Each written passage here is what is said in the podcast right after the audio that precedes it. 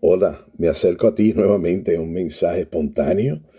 En este caso, el último mensaje, si así el Señor lo permite, para el 2023, ya que estamos próximos, a cuestión de horas de recibir el 2024. Por lo tanto, lo que recibo en mi corazón con este mensaje espontáneo, número uno es agradecer la oportunidad que me diste desde que hemos comenzado esta, este ministerio, este derrotero de apoyar nuestros mensajes y que lo hacemos, te recuerdo, si es la primera vez que lo escuchas, pues te digo, y si ya pues, me sigues, sabes que lo hacemos con eh, la única intención de llevar un mensaje que el Señor coloca, que recibimos en nuestro corazón, y hacerlo con humildad, con la única intención de dar por gracia lo que por gracia recibimos y cumplir con el mandato que se nos dio, la gran comisión de ir por el mundo y predicar la buena noticia del reino de los cielos, pero hacerlo sin religiosidad hacerlo sin dentro del marco de la fe, pero sin rayar en, en, la, en, la, en la religiosidad, que es lo que hace en muchas instancias separarnos de la verdad de Dios. Entonces, en este caso, que estamos acercándonos a este momento tan importante, ¿verdad? Porque todos lo celebramos en el mundo entero, mayoritariamente, debo decir, es la despedida del año. Estamos dándole eh, paso en pocas horas a un nuevo año, el 2024 al momento que te hablo y que te debo este audio es 2023, 31 de diciembre del 2023.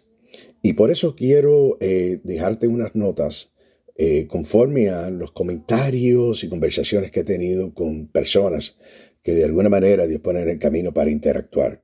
Y para esto sería mi deseo poderte dar un mensaje que pudiera cubrir todas aquellas cosas, experiencias que pasamos en el 2023 y cubrir aquellas y cada una de las necesidades.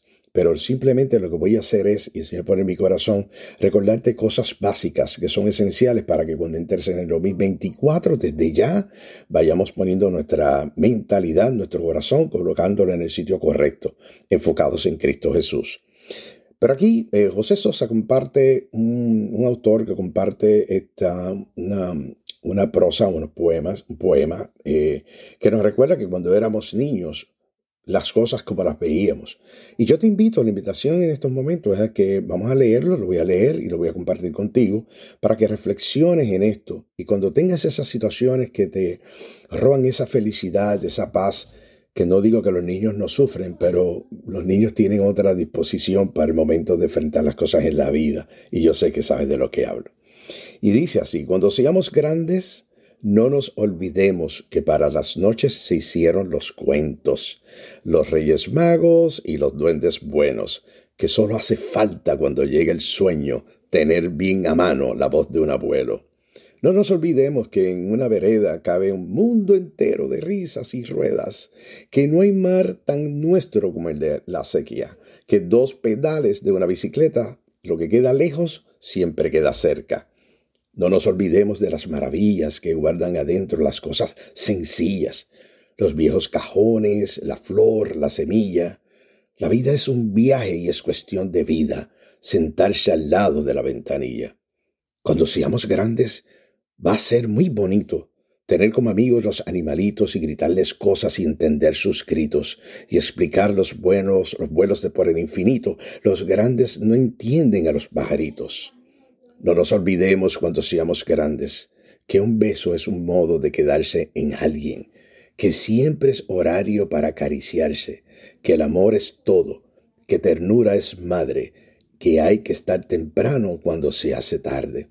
Cuando seamos grandes, no nos olvidemos de la fantasía del sol y los juegos y los cumpleaños, y el circo viajero, los payasos tristes y los muñecos buenos. La hermosa costumbre es decir, te quiero. Y es ciertamente, eh, compartí este, esta joya, ¿verdad?, de, la corona, para así decirlo, porque yo sé que un nuevo año trae consigo eh, muchas muchos pensamientos contrarios a esto que te acabo de leer, de esta actitud que tienen los niños, ¿verdad? Por eso Jesús decía, dejar que ellos se acerquen a mí, porque de ellos es el reino de los cielos. Es que, es que la niñez, eh, y todos fuimos niños alguna vez, no estoy diciendo que todos hayamos tenido la misma experiencia, pero la realidad es que cuando miras y sumas y restas, eh, la niñez es fundamental recordarla porque en ella conseguimos algo de consuelo. Mira, pero ciertamente trae, trae en la espía del año, trae elementos como la incertidumbre. Y en este devocional que tengo algunas partes que voy a compartir con ella, este dice incertidumbre. Y dice así, tal vez sientas que Dios te está castigando por algún mal que hayas cometido. Posiblemente sientas que mereces todas las pruebas que estás pasando. ¿Es así en realidad? Esa es la pregunta que te tienes que hacer. ¿Es así en realidad? Cierto que Dios no siempre interviene para proteger a sus hijos por la enfermedad, pero tu enfermedad y sufrimiento nunca podrán pagar por tus pecados. Cristo Jesús es el único que puede hacerlo. Solo por medio de sus sufrimientos y no los tuyos, ni los míos, está ni estamos justificados ante Dios. Recuerda que Dios, conforme a su gracia, puede usar tu sufrimiento y enfermedad para tu bien si lo encomiendas a Él en forma sincera y humilde. En la Biblia, con respecto a esto, nos dice en Salmos, Romanos, Isaías y Filipenses, nos hablan, muchas son las aflicciones del justo, pero de todas ellas te librará Jehová. Por otro lado dice, y sabemos que a los que aman a Dios todas las cosas les ayudan a bien. Mas el herido fue por nuestras, mas el herido fue por nuestras rebeliones, molido por nuestros pecados. El castigo de nuestra paz fue sobre él, y por su llaga fuimos nosotros curados. Mi Dios, pues, suplirá todo lo que os falta para, conforme a sus riquezas en gloria en Cristo Jesús. Agárrate de esta palabra. Escucha este audio las veces que sea necesario para, para que te, tengas presente el amor tan grande de Dios por ti y puedas ver entonces que el vaso no estaba a medio vacío, sino a medio llenar y que está repleto de bendiciones, porque si a este momento puedes escuchar este audio, porque así le ha placido a Dios. En cuanto al amor de Dios, cuando confías en Él, sabes que el amor de Dios nunca te fallará. Nunca puedes separarte del amor de Dios. Tal vez las circunstancias, las circunstancias de la vida, hacen que te sientas desamparado, desamparada, pero nunca lo estás. Tal vez tú has dejado de gozar de la presencia y el amor de Dios por tus sufrimientos o temores. Pero el amor de Dios siempre está, siempre está presente. Las circunstancias no cambian la realidad de la presencia y el amor de Dios. Aunque tú cambies tus conocimientos de esa realidad, Dios permanece fiel y misericordioso y te ama. Dios nunca cambia. Y tienes que agarrarte de esta palabra. Dios, de esa promesa, Dios nunca cambia. No lo ha hecho antes y no lo hará ahora. Por eso que damos gracias al Padre por este año que está por concluir. Así que cuando llegue el, primero de, ya mañana, primero de enero, te leo esto para que lo oigas y lo oigas las veces que sea necesario. En Isaías 46:4 dice así: Hasta vuestra vejez yo seré el mismo, y hasta las canas yo os sostendré. Yo lo he hecho así, y os seguiré llevando yo os sostendré y os libraré. Qué bello, ¿verdad? El, devocional dice así, qué inseguro es el año que ahora tienes por delante.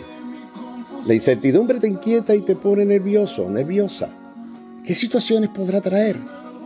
¿Quieres estar eternamente seguro, segura? Entonces, debes estar dispuesto o dispuesta a aceptar las dos condiciones que nos impone la Biblia. La primera dice, pero el que me escuche habitará confiadamente y estará tranquilo, sin temor del mar. La segunda dice así, el que camina con integridad anda confiado. Por lo tanto, escucharle significa obedecer. Y esto, y esto solamente lo haces cuando estás dispuesto a seguir al Señor Jesús a toda costa Caminas en integridad a los ojos de Dios si crees en la fuerza purificadora de la sangre de Jesús y aceptas el perdón de tus pecados en un sincero y profundo arrepentimiento. Quizás preguntes con temor, ¿cuántas cosas difíciles tendré que soportar nuevamente este año que se aproxima? Bueno, más tan pronto como comiences a reconocer las fuerzas del poder sustentador de Jesús, las arrugas de preocupación comenzarán a desaparecer de tu frente. ¿Qué fue lo que él cargó? Número uno, cargó una corona de espinas. Número dos, la cruz. ¿Y sabes qué? En tercer lugar, pero no menos importante, el pecado del mundo. Dicho sea de paso, ese fue el propósito de él. Bendito Dios. La pregunta entonces es, ¿qué es lo que él está cargando ahora? Porque él vive y reina y está a la diestra del Padre. Lo sabes, ¿verdad? Pues mira, está cargando lo siguiente. Todo el mundo. Todo lo que tú conoces, aún aquellas cosas insospechadas. Todos los que habitan en este planeta. Todo el mundo está sobre sus hombros. ¿Y qué más? A ti. A ti te carga en sus brazos.